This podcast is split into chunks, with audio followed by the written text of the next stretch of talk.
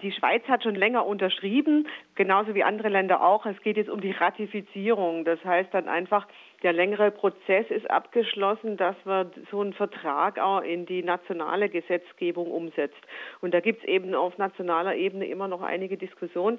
Und bei der Schweiz war das unter anderem die Diskussion, ähm, sollen wir jetzt auch gleich mit dieser Ratifizierung noch ein Verbot von Investitionen in Streubomben mit einbeziehen. Das war eine längere Diskussion, kann man sich vorstellen, weil die Schweiz eben mit Finanzierungen und Investitionen und Geld und Banken sehr viel zu tun hat. Und das ist jetzt zum Glück, also da haben wir auch viel dafür unternommen, zum Glück positiv entschieden worden. Das heißt, diese Investitionsverbote sind jetzt eben auch in dem Ratifizierungsgesetz drin. Da hat es ein bisschen länger gedauert bei der Schweiz, aber umso erfreulicher, dass es jetzt da ist. Äh, vielleicht ein bisschen komisch, dass ich das frage, aber was, was genau bedeutet denn Ratifizierung?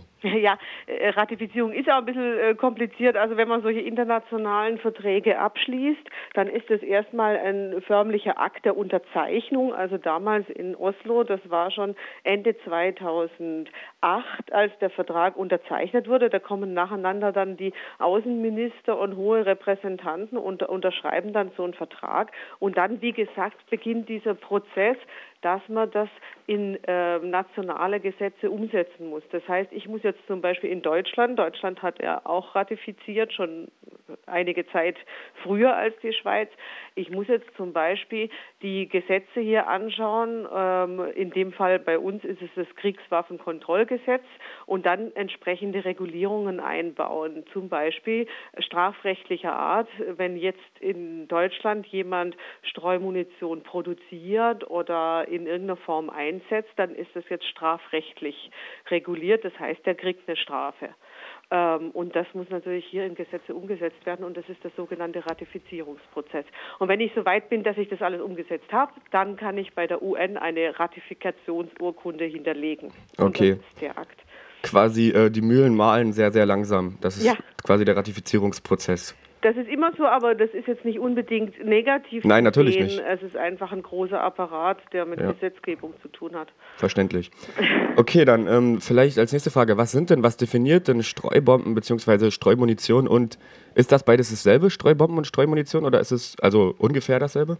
Es ist genau dasselbe. Also Streumunition und Streubomben wird im Prinzip identisch ähm, verwendet und bezeichnet jeweils etwas, was wir jetzt so ähm, als Normalbürger als Bombe betrachten würden. Das heißt, das ist ein großer äh, Behälter in dem Fall, in dem viele kleine Bomben enthalten sind. Die nennen sich dann Submunition.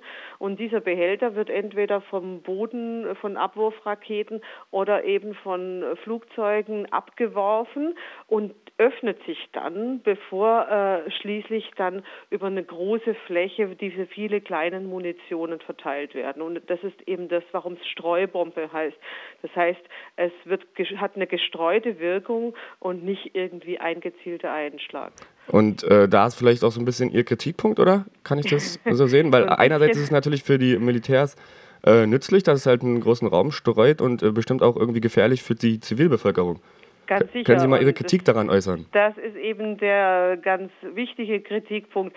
Man kann hier auf jeden Fall nicht mehr von irgendwelchen gezielten Angriffen sprechen, sondern es hat immer die Streuwirkung und eigentlich bei jedem Einsatz von Streubomben äh, kommen irgendjemand, kommt jemand zu Schaden, der vielleicht nicht unmittelbar gemeint war. Das heißt, man kann nicht äh, gezielt und man trifft immer, immer zivile Opfer, wenn diese Waffen zum Einsatz kommen.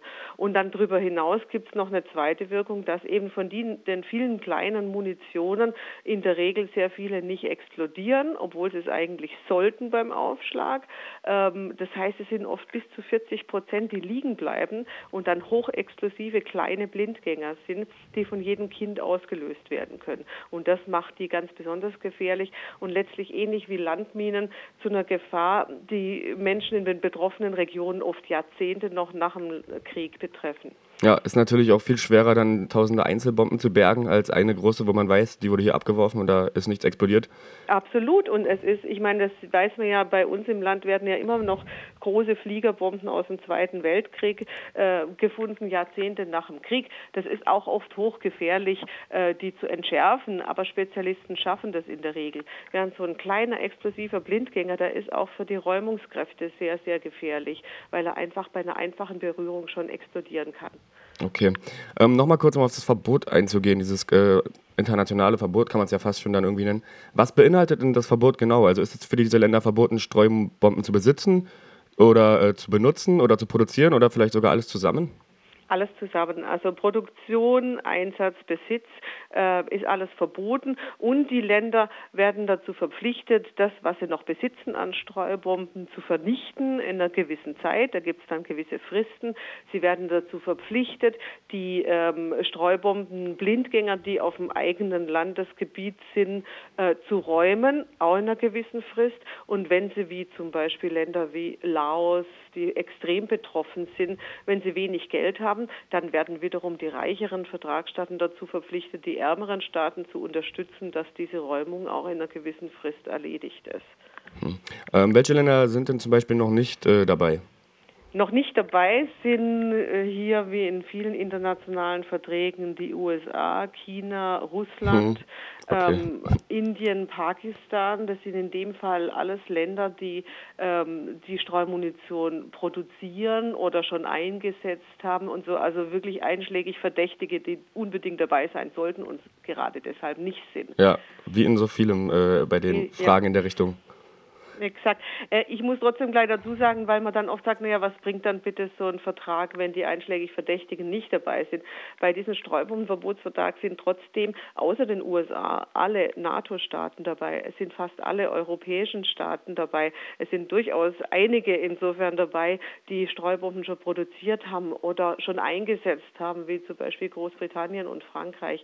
Das heißt, es hat jetzt nicht irgendwelche äh, Staaten äh, getroffen, die da unterschrieben haben, die eigentlich mit den Waffen nichts zu tun hatten. Also so ist es nicht. Ja. Können Sie äh, vielleicht sagen, welche Firmen produzieren Streubomben bzw. welche finanzieren die Produktion? Gibt es da so ein paar, die man irgendwie kennt vom Namen her? Ja, also die Produzierenden kennen wir jetzt äh, zum Glück nimmer, weil in Deutschland ist es ja verboten und es sind amerikanische Firmen. Eine ist äh, beteiligt an der Streumunitionsproduktion, die in letztes Jahr war das, glaube ich, auch so ein bisschen in den Medien kam. Die heißt L3 Communications. Ähm, deshalb in den Medien kam, weil es sich herausgestellt hat, dass von denen auch diese Bodyscanner, die an den Flughäfen zum Security-Check angeschafft werden sollen, produziert werden. Und das war dann auch was, wo wir gesagt haben, also öffentliche Gelder sollten nicht an eine Firma gehen, die Streubomben auch herstellt. Sie behaupten, dass sie inzwischen ausgestiegen sind. Es gibt aber andere amerikanische Firmen, die definitiv noch drin sind. Es sind südkoreanische Firmen zum Beispiel einige, aber eben keine deutschen mehr. Das, was aber in Deutschland noch stattfindet, ist eben die Investition das heißt, die Deutsche Bank und die Allianz äh, sind zwei große deutsche Geldunternehmen, die immer noch auf internationaler Ebene ihre Gelder unter anderem bei Firmen drin haben, die Streumunition produzieren. Hm, und allgemein im Waffenhandel und sowas. Ich hatte vorhin in der Pressemitteilung gelesen, ähm, menschenverachtende Waffen. Das ja. fand ich ein bisschen äh, interessant. Was sind denn genau menschenverachtende Waffen? Kann man nicht eigentlich alle Waffen als menschenverachtend äh, betrachten? Natürlich. Also das ist eine philosophische Frage. Menschenverachtend ist in dem Fall dann einfach ein Adjektiv, um, um das zu bestärken, was ich vorher gesagt habe. Es ist äh, ganz besonders menschenverachtend, wenn man Waffen einsetzt, von denen man weiß, sie treffen in jedem Fall zivile Opfer, von denen man weiß, sie werden auf jeden Fall noch Jahrzehnte nach einem Krieg, wenn die Menschen versuchen, wieder in ein friedliches Leben zurückzukehren, immer noch ihre brutalen Auswirkungen haben. Das ist einfach was, wo wir sagen, also da kann man dann auch spezielle Verträge, wie es in dem Fall äh, kam, zum Gelten bringen. Natürlich hätte man am liebsten gar keine Waffen, aber äh, den Vertrag zu kriegen, äh, dass sämtliche Waffen verboten werden, soweit sind wir noch nicht. Ich fand es sowieso erstmal überhaupt interessant, dass man überhaupt, mir, mir ist es nie aufgefallen, dass es dass Krieg quasi so reguliert gemacht wird in, in heutzutage. Dass es halt doch noch irgendwie Regeln gibt für den Krieg und dass man dann sowas sagt wie menschenverachtende Waffen hier, wir haben sowas nicht. Und dann, wenn jetzt Pech ist, dann kämpfen wir quasi gegen Land, die noch diese Waffen benutzen. Und das ist dann ähm, naja, quasi Pech für das eine Land irgendwie. Aber finde ich im, im, Großen und Ganzen ein relativ interessant, das ganze Thema. Ähm, könnten Sie vielleicht noch ein anderes Beispiel für menschenverachtende Waffen nennen? Eine andere menschenverachtende Waffe?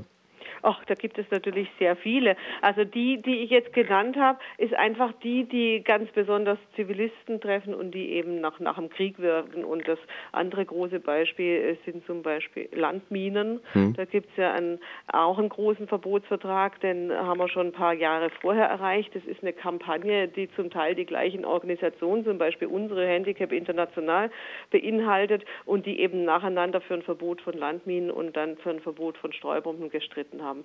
Und natürlich völlig d'accord, äh, es könnte im Prinzip um alle Waffen gehen. Wir haben nur beim Landminenverbot damals gemerkt, da, da muss was passieren, weil es einfach über Jahrzehnte viele Länder nicht dazu in der Lage sind, irgendwie zum zivilen Leben zurückzukommen, dass die Bauern ihre Acker nicht mehr bestellen können und so weiter, weil so ein Problem so lange weiter äh, besteht. Und äh, die Landminenkampagne hat es damals geschafft, dass man so eine Waffe einfach verbietet. Und deshalb äh, hat man gesehen, wenn man sich gezielt auf eine Waffe konzentriert, kann man zumindest in diesem kleinen Bereich was erreichen, ohne dass wir deshalb glauben, wir machen die Welt jetzt um so vieles besser. Aber okay, ähm, dann würde ich vielleicht noch abschließend ein bisschen eine vielleicht komische Frage stellen, aber könnten Sie denn Alternativen zu Streubomben, wenn man jetzt die Bundeswehr quasi fragt, ja, wir dürfen jetzt, wenn ich jetzt quasi Bundeswehr bin, äh, ich darf jetzt keine Streubomben mehr benutzen, was soll ich denn dann nehmen? Was ist denn dann die Alternative? Das wenn es überhaupt eine gibt. Wirklich eine komische Frage und da kann ich auch keine Antwort drauf bieten, weil ich bin keine äh, Militärexpertin, insofern, dass ich im Militär irgendwelche Tipps geben kann. Das müssen Sie selber wissen. Ähm, Sie haben auf die Waffe schließlich verzichtet. Sie haben Alternativen entwickelt, die aber diese Streuwirkung eben nicht haben. Und wenn Sie sie haben sollten, dann sind sie vergleichbar und dann sollten sie eigentlich verboten sein. Und da werden wir auch drauf achten. Aber militärisch äh, müssen Sie selber klären, mit welchen Waffen Sie kämpfen.